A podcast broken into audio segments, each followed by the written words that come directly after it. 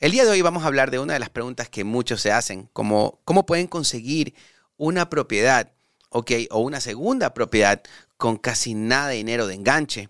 Enganche para muchos eh, significa dinero de entrada, para otros down payment, para otros significa el anticipo, pero, bueno, al final del día, anticipo, enganche, down payment, dinero de entrada, exactamente lo mismo. Vamos a hablar el día de hoy cómo tú puedes comprar una segunda propiedad sin tener que poner mucho dinero de down payment. Ahora, yo no quiero decirles de que ustedes siempre van a poder aplicar lo que yo les voy a decir. Van a ver el día de hoy, van a empezar a salir varias eh, oportunidades para que tú puedas aplicar lo que vamos a conversar el día de hoy, pero no quiere decir de que el 100% de las veces lo vas a poder hacer. Hay tipos de préstamos que tú puedes usar donde compras una segunda propiedad y no requieres de mucho dinero o no requieres del 20% de un payment, ¿ok? Que también vamos a estar hablando de ellos. Y como siempre aquí tengo a Johnny, ¿ok? Donde vamos a estar conversando, vamos a estar haciéndonos preguntas sobre este tema ya que él es parte del equipo y también junto él y su, equipo están agarrando muchas de estas preguntas de, que nos hacen diferentes plataformas y las ponen en un documento para nosotros poder hacer esta producción y aclararles todas e, esas eh, preguntas que tienen. Bueno, vamos al grano, como se dice. La primera pregunta es que ¿existe realmente algún préstamo en el que yo no use nada de dinero de down payment, ¿cuáles son mis opciones? Bueno, la verdad que eh, si es que vas a comprar una segunda propiedad o vas a comprar, eh, que está, el tema de es comprar tu segunda propiedad sin dinero de down payment, existen varios tipos de préstamos, ¿ok? Que te pueden ayudar a no dar tanto dinero. Por ejemplo, hay uno que es tu segunda propiedad, que es tu second home, ¿ok? Que es donde de verdad estás diciendo que vas a, vas a usarla como una casa de vacación. ¿ok? Y eso es algo completamente diferente a cuando tú la usas como inversión. Eh, hay propiedades que tú las compras como casa primaria, ¿verdad? Esa es, la, es lo que siempre vemos, que es donde menos dinero hay, eh, das de down payment, incluso hasta nada. Eh, también hay lo que viene después de eso es tu segunda propiedad, tu casa de vacación, second home. Por ejemplo, yo estoy viviendo en Dallas y quiero tener una casa en la playa en un área de Florida. Entonces yo la compro como una segunda casa, mi ingreso ahí sí tiene que ser lo suficiente para poder cubrir los dos pagos. ¿ok? El pago del mortgage que tengo el día de hoy, porque no la voy a rentar, y también el pago de la segunda propiedad que yo quiera, que es de vacación. Literalmente es un lujo, Johnny. Es que ahí en ese momento, si tú vas a, si ves bien profundo eh, cómo funcionan las reglas de la segunda propiedad, ok, que es como un second home, no como un investment property, que un rato vamos a hablar de eso. Los second home te dicen que tú tienes que, tu ingreso tiene que alcanzarte para las dos, pagar las dos, y también no la puedes rentar. Solamente creo que son de dos a de dos semanas a cuatro semanas al año. Oh. ¿Ok? Porque es una casa tuya, es, no es una casa para hacer negocio. De esa manera tú vas a dar el 10% de down payment nada más. ¿Ok? Yo sé que hay mucha gente que dice eso y después eh, va y la renta. Yo no te estoy diciendo si te van a tocar la puerta, pero eso no es lo que estás firmando el día del cierre. Estás firmando de que en esa propiedad vas a vivir tú, porque por eso estás dando solamente el 10% de down payment hay, pues de una u otra manera, no todo el mundo tiene el, ingreso suficiente para poder eh, pagar dos, mortgages. Lo que se ve usualmente es cuando alguien ya tiene em, un mortgage ya pagado, ya no tiene deudas o no tiene muchas deudas, a veces califica para una segunda propiedad dando solamente el 10% de un payment. Esa es una de las maneras que tú puedes comprar una segunda propiedad de vacaciones con menos que, con que, no sea el 20%, lo puedes hacer con el 10%. De ahí, por supuesto, puedes comprar una segunda propiedad donde eh, con el 20% como una inversión. ¿Ok? Eh, por ejemplo, ok, lo que está pasando el día de hoy es que tú vives aquí en, en Dallas, pero trabajas desde casa, ¿ok? Y ya tu empresa te declaró que vas a trabajar desde casa 100%. Ya no tienes que, estás obligado a ir a una oficina. Entonces, en el caso tuyo, tú si pudieras aplicar a una segunda propiedad, ¿ok? Diciendo que vas, a rentar la que tienes y vas a vivir en Florida, ¿ok? Porque tú puedes llevar tu computadora y trabajas desde allá. Entonces, de esa manera puedes comprar una propiedad con un poco de down payment, con el 5% de down payment, porque en este, en este caso tú no te estás obligado a ir a tu empresa a trabajar. Puedes trabajar desde tu casa. Mucha gente lo está haciendo. ¿ok? Y en realidad, siempre y cuando puedas demostrar un orden, ¿ok? De que si la propiedad que tienes en Dallas la estás, la estás rentando, tienes un ingreso de esa propiedad y te vas a vivir a Florida y compras una propiedad al frente de la playa y de repente después puedes rentar esa propiedad y te puedes ir a otra propiedad con el 5% de OPM también y estás renta poniendo esos ingresos, ¿ok? En tus impuestos, puedes comprar propiedades y las puedes ir dejando ahí y se van haciendo de inversión. En este caso, el tema del día de hoy es como comprar una casa de vacación. ¿Ok? Y es la manera como lo puedes hacer, con el 10% de down payment y puedes comprar una segunda propiedad, pero tiene que ser, como te digo, tiene que hacer sentido. El otro día me decía alguien, yo vivo en Dallas y quiero comprarme una casa de vacación en Houston, ¿ok? Nadie se va de vacaciones en Houston viviendo en Dallas, ¿verdad? Claro. Y nadie está diciendo que no se deba. Yo, ¿por qué no? Tú puedes agarrar tu familia y te puedes ir un fin de semana de vacaciones a Houston, pero tiene que hacer sentido. Normalmente las, los, las casas, los second homes, ok, son casas donde... En lugares turísticos. En lugares turísticos, en playa, donde va, exactamente. Ok, entonces tiene que hacer sentido. No, no, no te van a creer eso. Eso es algo muy importante. Ahora, que sea el principio es eh, como comprar una propiedad sin dar... Eh, eh, mucho dinero o nada de dinero de down payment. Muchas de las cosas, incluso una de las propiedades que tú compraste, lo hiciste así si es que una propiedad tiene bastante equity, podrías usar esa parte de equity para down payment y comprarla sin tener que dar nada de dinero de down payment. ¿okay? Y eso lo puedes hacer a, través de una LLC pero cada caso es completamente diferente. Como dije al principio, no quiero que agarren este ejemplo y quieran y nos llamen a decir yo quiero aplicar eso. Porque, porque Kenneth me dijo. porque Kenneth me dijo. Una, una pregunta aquí. Eh, bueno, más, más, que nada es, es viéndolo con respecto a los países de donde uno viene. Pues no, yo soy de Ecuador. Tú sabes que allá los intereses están entre el 11, 16, 18%. Si uno los compara con los porcentajes que uno, quiere, tiene que pagar acá, aunque sea tu segunda casa, sigue siendo menos. Y, eso es un tema importante que, a veces nos olvidamos. Claro. O, o, que tal vez nunca vimos la posibilidad de comprar en nuestros países y aquí no vemos que es una oportunidad comprar una, una primera, una segunda casa con menos, menos enganche, menos down payment. Y eso, eso me parece algo interesante y que no deberíamos olvidar esta parte. Vamos con los intereses. ¿Qué tantos intereses debería pagar en, en, estos, en estas situaciones? En estas situaciones cuando vas a comprar una segunda casa, por supuesto, piensen de esta manera, ¿ok? Y, yo, y a mí me encanta tocar esto, este tema porque a veces nosotros como consumidor nos olvidamos de estar del otro lado, ¿verdad?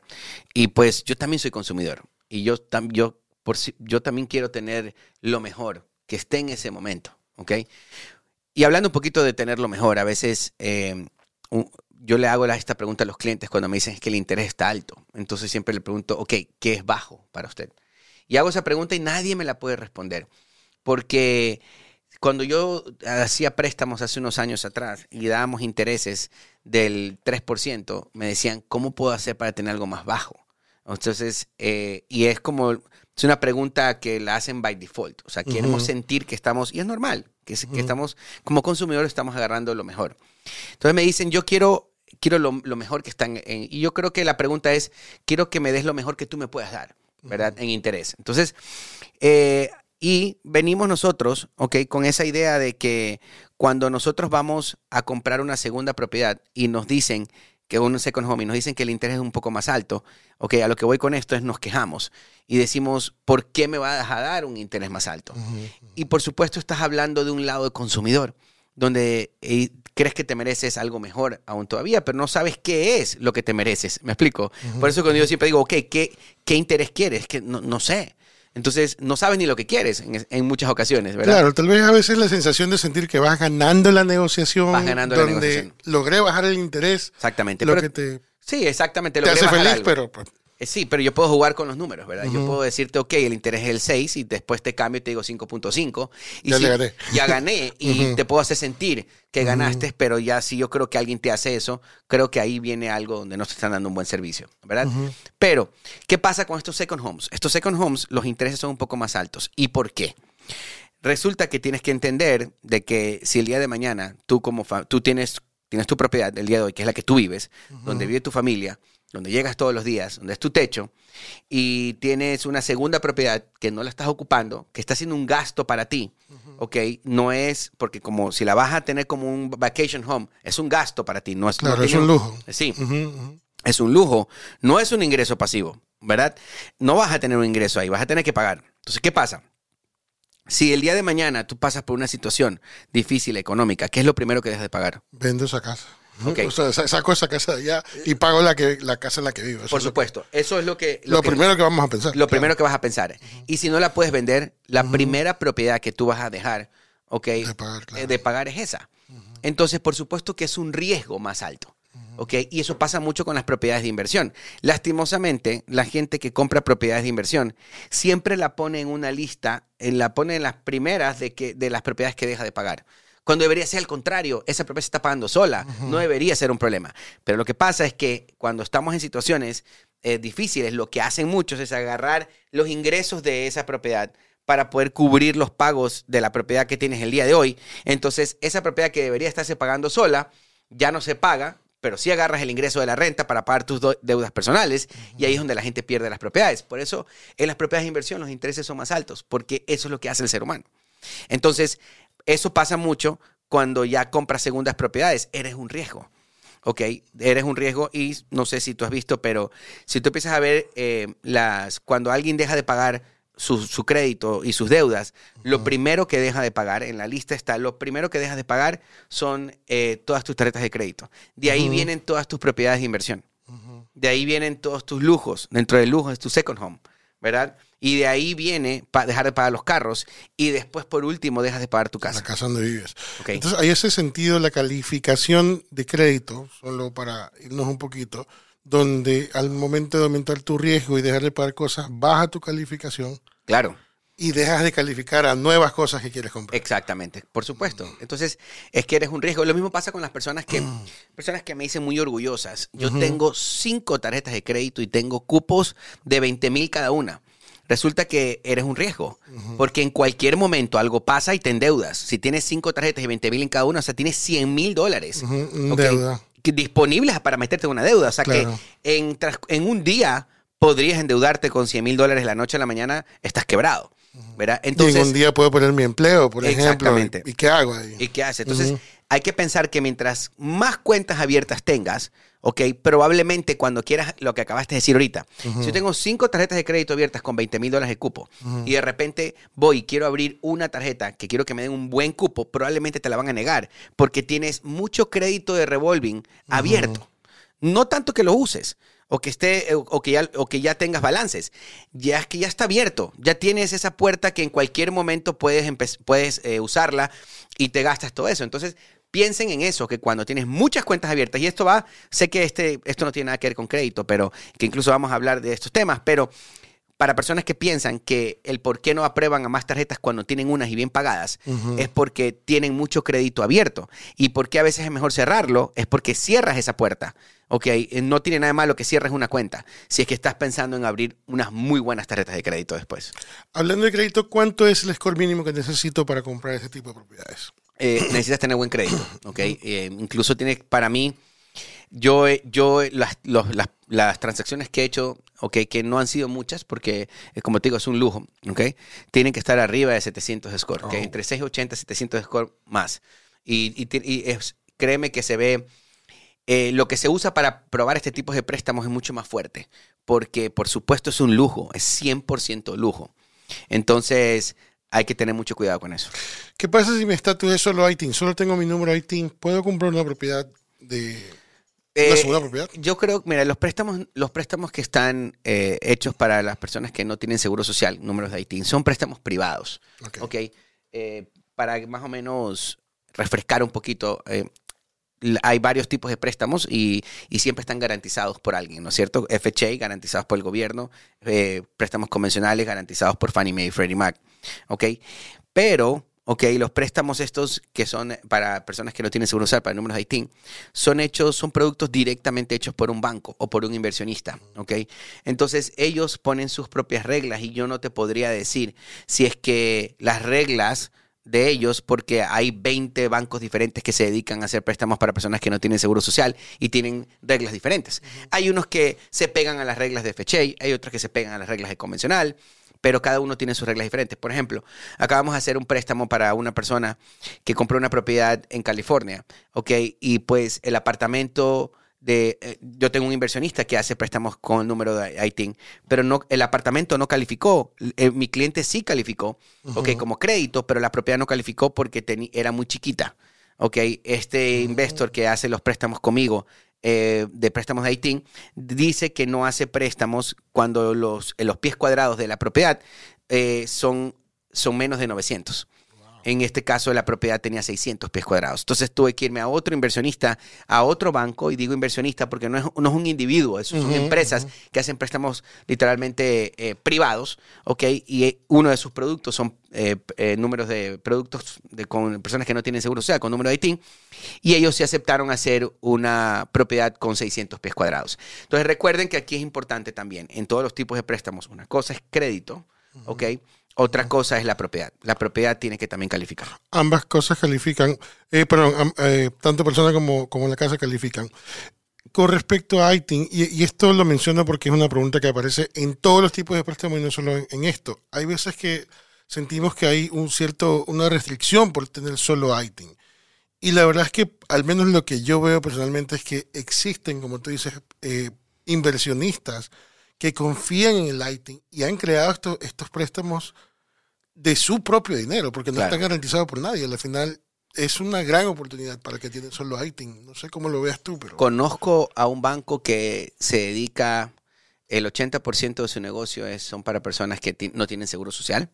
Y ellos dicen que lo hacen porque el default rate, o sea, eh, el porcentaje que tienen de que la gente no paga a tiempo, es, ni siquiera llega al 1%. Claro. ¿Ok? Y los pocos que han tenido ha sido porque han llegado los pagos unos días tarde porque no sabían cómo pagar o algo por el estilo. Pero no era porque no, no tenían dinero, no, tenían dinero para hacer sus pagos. Entonces, por supuesto, piénsalo como, como inversión. ¿ok? Yo voy a invertir, a prestar mi dinero con las personas que yo sé que, que mejores pagan. Entonces, estas personas que no tienen seguro social son los que mejores pagan. Ahora, yo te quiero hablar de las personas que tienen documentos y que hacen este tipo de préstamos FHA, ¿ok? Eh, préstamos convencionales, el default rate de algunos bancos es del 13%. ¿Ok? Entonces, ahí eh, y eso es una estadística que la leí hace unos años atrás, no lo he visto ahora último, pero el 13% de la gente no pagaba okay, eh, las, propiedades a tiempo. Entonces, en préstamos para personas que no tienen seguro social, es menos del 1. Claro, y en ese sentido. Uno no quiere meterse en problemas, si tiene solo ITIN, pues te puedes meter un problema migratorio. Y no estoy hablando de que en este caso el 13% son personas que no pagan su propiedad y que tienen más de 30 días tarde en su, en su, en sus créditos. Acá es el 1% de personas que estamos hablando de un porcentaje que no se compara con el 13, no por, por, por el número, es porque ese 1% son personas que han pagado unos días tarde, no 30 días. Más por desinformación en todo caso. Ok, aquí tengo una pregunta que me hacen siempre es, ¿aplico como primer comprador? ¿Y por qué hacen esta pregunta? Vivo aquí en Dallas, pero quiero comprar en Miami. Y yo sé que estamos hablando de la segunda propiedad, pero puedo hacer la compra de un estado a otro y, y hacerla ver como una primera. ¿Qué puedo hacer aquí? Básicamente es lo que decía hace un ratito. Si es que tú puedes demostrar que vas a vivir en esa propiedad, puedes hacer muchas cosas. ¿ok? Puedes comprarlas con poco dinero de un payment o incluso si ayuda, si hay algo disponible. Siempre y cuando tú demuestres que vayas a vivir ahí. La clave está cuando tú digas que vas a vivir en la propiedad. ¿ok? O cuando la vas a ocupar. Esos son las personas que tienen beneficios. Mucha gente dice, yo soy comprador por primera vez, ¿cuáles son mis beneficios? El beneficio no está por ser un comprador por primera vez. No quiere decir que no existen, sí hay. Pero el beneficio está cuando tú quieres comprar una propiedad por primera vez y vas a vivir en ella. ¿Ok? Ahora, y digo esto, propiedad por primera vez y vas a vivir en ella. Sé que probablemente la gente que me está escuchando ahorita dice que es lo mismo. No, porque yo conozco mucha gente que compra una propiedad por primera vez, pero es su primera inversión. ¿Ok? Es como inversión. Es su primera vez, pero como inversión. ¿Ok? Y una cosa es diferente cuando tú vives en ella. Entonces ahí con respecto a, a este tema. Soy, yo manejo, digamos, soy conductor de camiones. Entonces quiero comprar mi primera propiedad en otro estado. Puedo demostrar que voy a vivir ahí porque pues ando por todo el país. Y segundo, mi income tax es bajo porque este primer año o este segundo año compré mi primer camión. Invertí 100 mil dólares.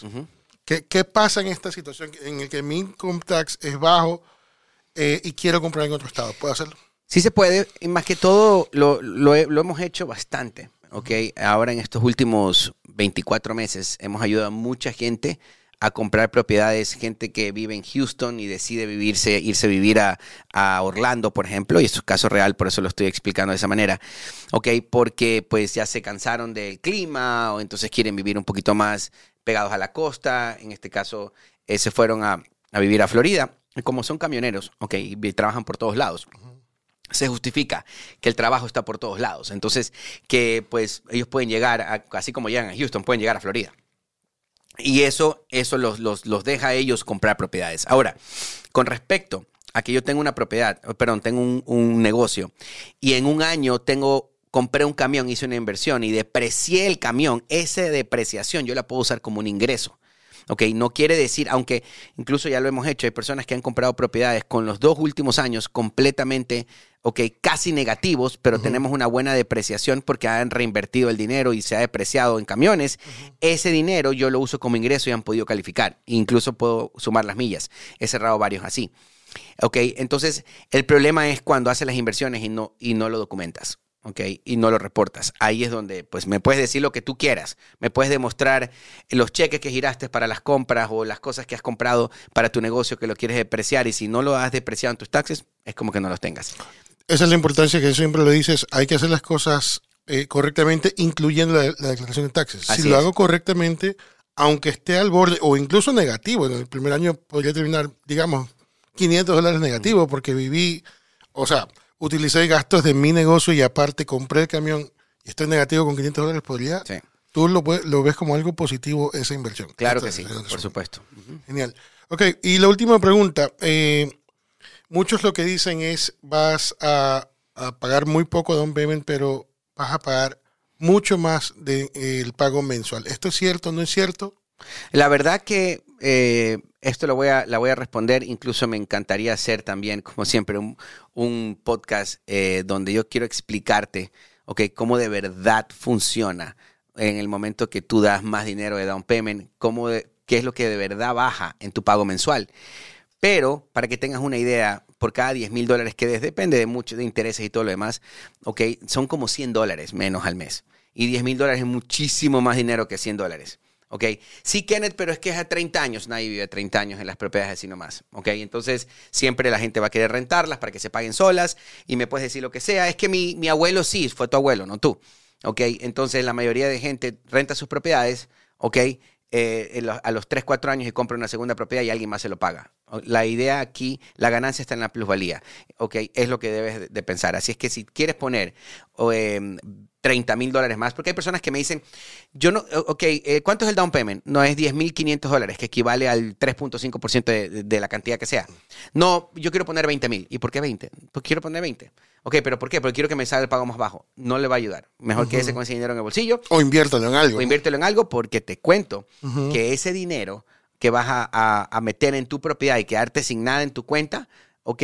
Podría ser que te vaya a hacer falta porque algo podría pasar en tu casa que recién la compres. Te puede dañar el aire acondicionado porque a mí me pasó. que tú, cuentas, tú cuentas también que te pasó en una casa. Así es. Pero bueno, muchísimas gracias otra vez. Ok, gracias por haber llegado al final de este video. Ayúdame a compartir, por favor, este contenido porque créeme que va a ser de gran ayuda a mucha gente que tiene varias de estas preguntas que hemos tocado ahora y pues por supuesto les va a ayudar a tomar a mejores decisiones. Vamos a sacar más contenido de este con varias preguntas y si tú tienes alguna pregunta que no la he contestado, estado, ok, tienes alguna inquietud, déjamela aquí abajo para nosotros, ok, poder sacar este contenido y poderte responderla y ayudar a más personas también. Bye.